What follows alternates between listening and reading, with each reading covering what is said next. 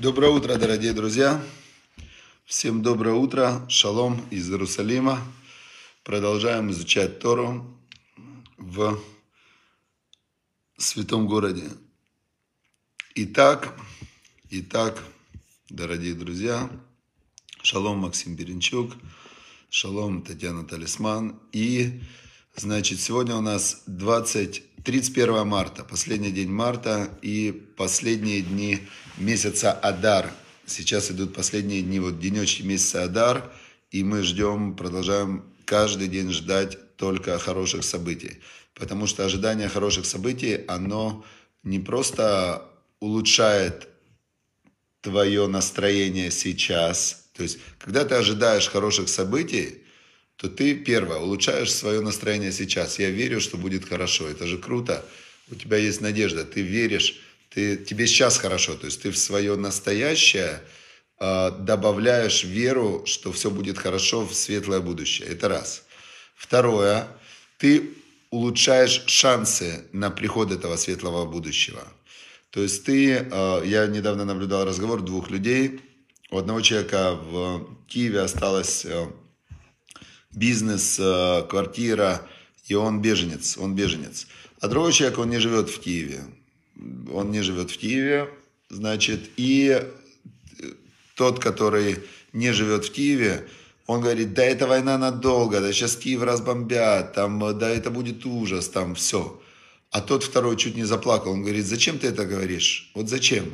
Ты же знаешь, что у меня там, насколько, ну, мне это больно и так далее, то есть я, у меня все там. И он очень расстроился. Он говорит, зачем? Ты же все равно не знаешь, как будет. Но ты просто говоришь, и есть такое выражение в Торе, Альтифтах пели сатан, не открывай рот сатана. То есть нельзя говорить, что будет плохо. В общем, он прям обиделся на него очень сильно. В итоге, как будет, не знает ни один, ни второй. Тот, который думает, что будет плохо, он, он обидел того. В общем, смотрите, первое правило, когда ты надеешься и думаешь, что будет хорошо – то ты улучшаешь себе сейчас настроение. Второе, ты улучшаешь шансы на появление того будущего. То есть каждый человек, он э, соединен со Всевышним. И когда ты э, говоришь, э, я верю, что будет хорошо, то есть я верю в то, что Всевышний милосердный, я верю в то, что Он добрый. Ты пробуждаешь вот эту доброту Всевышнего, и ты добавляешь в этот мировой огромный огромный мировой экран вот этих вот лучиков, которые каждый из нас излучает. Ты добавляешь такой светлый луч надежды. Третье, что в этом случае есть, э, позитивный человек, он э, более активный, более живой, ну, то есть это вообще отлично. Значит, и вот сегодня как раз начинается Айом-Йом, вот эта книга, которую мы изучаем на 28 Адара. Тут приводится один интересный обычай. Именно этот обычай есть в Хабаде. В когда делается обрезание, а, ну, обрезание на восьмой день делается всем еврейским мальчикам, обязательно это заповедь истории, на восьмой день обрезать крайнюю плоть, сделать брит мила, союз обрезания это называется. Теперь, когда в Хабаде делают обрезание, говорят такую вещь. Это говорят не в Хабаде, это говорят все, все евреи, желают э, ребенку, когда он родился, на обрезание э, к Моше Нихнас Либрит, как он зашел в союз сейчас с Богом, их назвать шейканес, чтобы он зашел летора, лехупа, лемасим товим. Значит, так же, как он вошел сейчас в союз обрезания, чтобы он вошел в Тору, потому что ребенок с трех лет начинает учить Тору, и он через Тору входит в соединение со Всевышним. Лехупа, хупа это э, женитьба, да, что он женится, в 20 лет он женится. Лемасим товим, добрые дела, и он сможет мир принести много добра.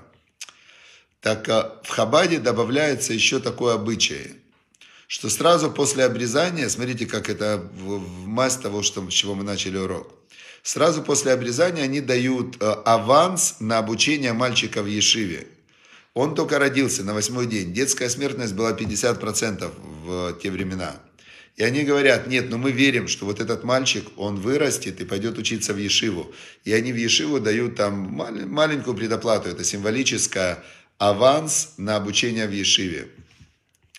И вот Рэбе последний Любавичский, он когда был на Брите у кого-то, он обязательно тоже добавлял цдаку, давал 5 долларов, и 5 долларов это там тоже вычислена какая-то цифра была, и он говорил, это аванс тоже я добавляю, аванс на его дальнейшее обучение Торы. То есть он как бы, когда ты своими мыслями, ты говоришь, я верю, что будет хорошо, ты э, как бы включаешь это хорошо. Вот я верю, давайте сейчас мы все вот пишем, я верю, что будет мир в Украине, что уже на этой неделе оно остановится, закончится война, и Украина станет как второй Дубай. Дубай, значит, все быстро, очень быстро. Почему Дубай?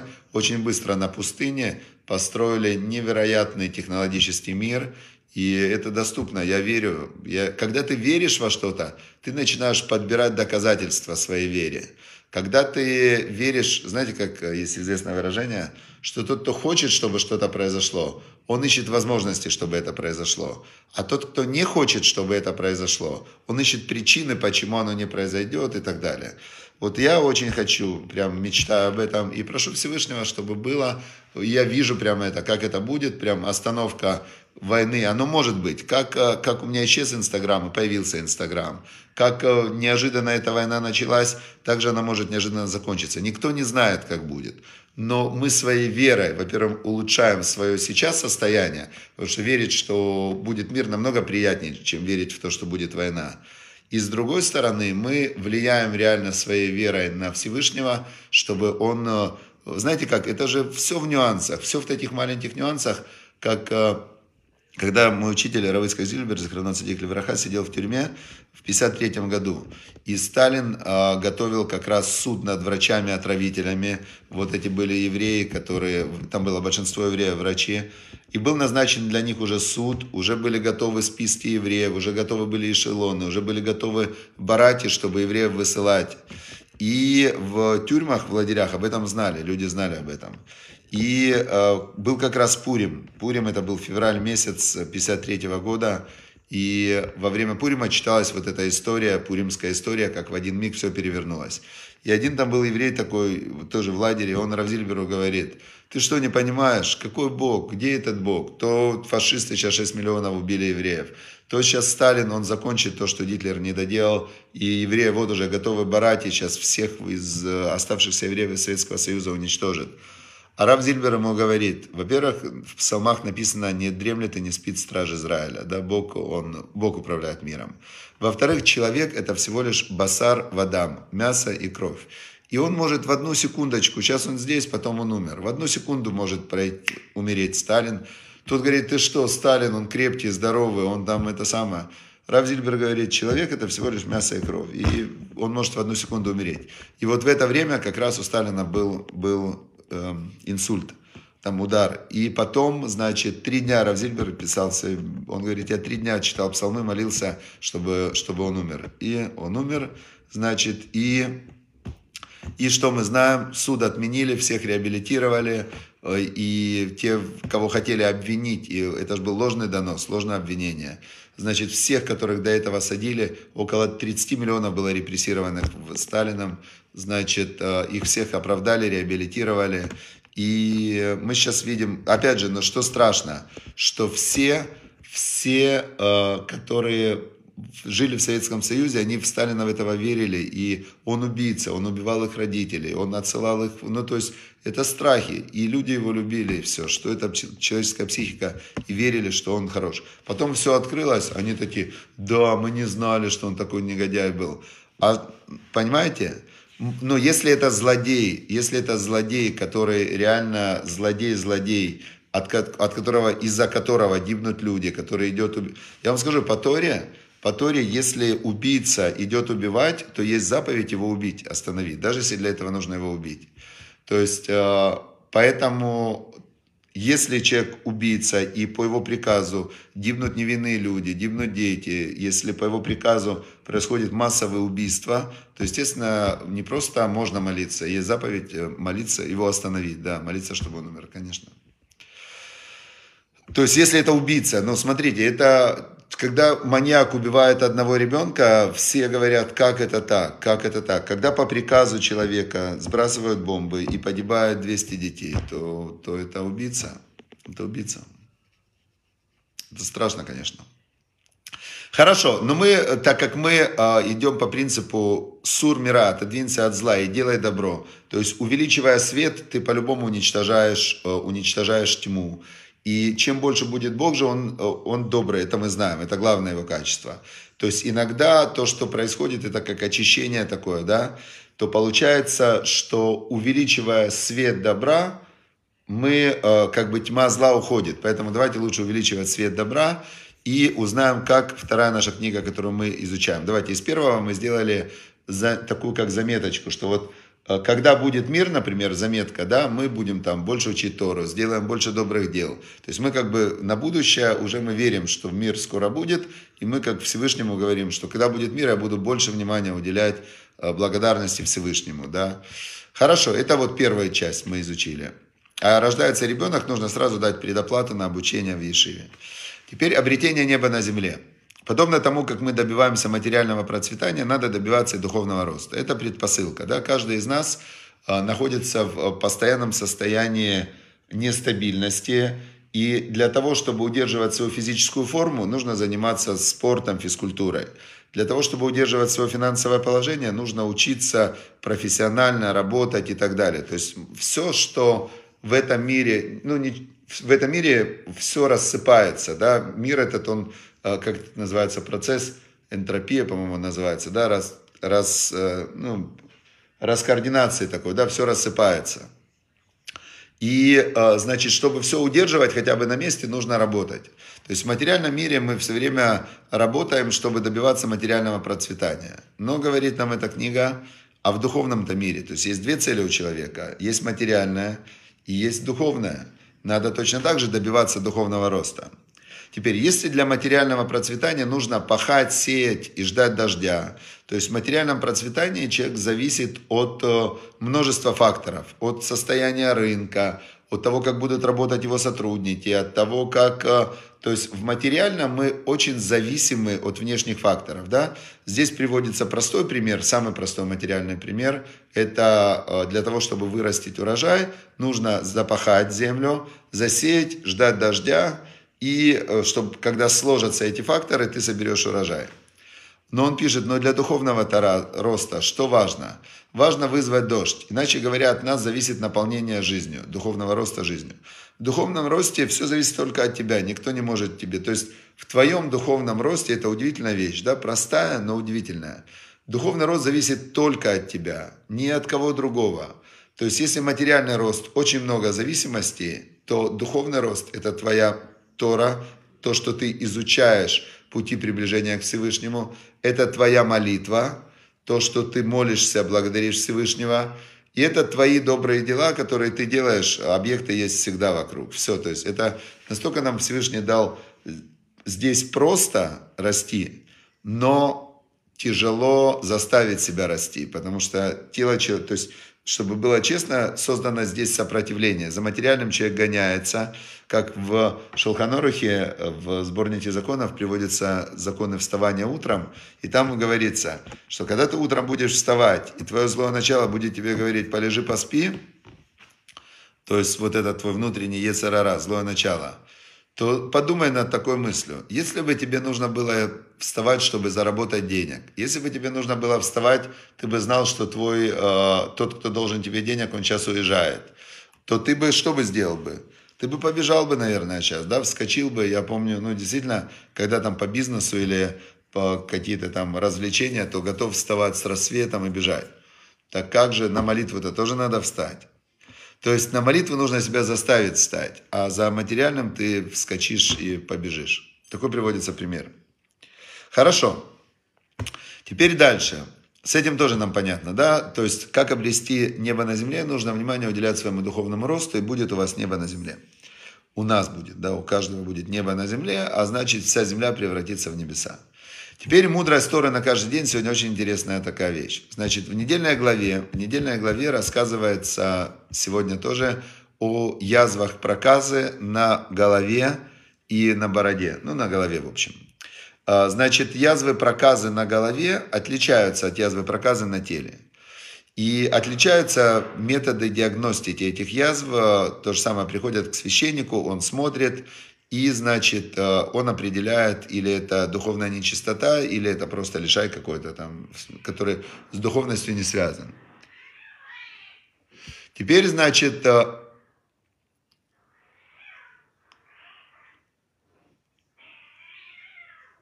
вот, интересно, да, у меня на, на, на балконе живут котята. Ну, уже не котята, а коты такие, да, приходят. И вот они дерутся почему-то, они дерутся. Или они играются, или дерутся, мне непонятно. И вмешиваться или не вмешиваться. С одной стороны, как бы, э, ну, когда кто-то кого-то обижает, естественный порыв вмешиваться. С другой стороны, в случае с котами, э, это, ну, это же природа. Это Всевышний так сделал, чтобы природа, она жила по законам природы. Поэтому я не буду вмешиваться, хотя это выглядит очень э, как бы, да, коты дерутся. Интересно. Хорошо. Или вмешаться. Сейчас, секунду, я их все-таки отгоню, потому что они не нравятся, когда дерутся.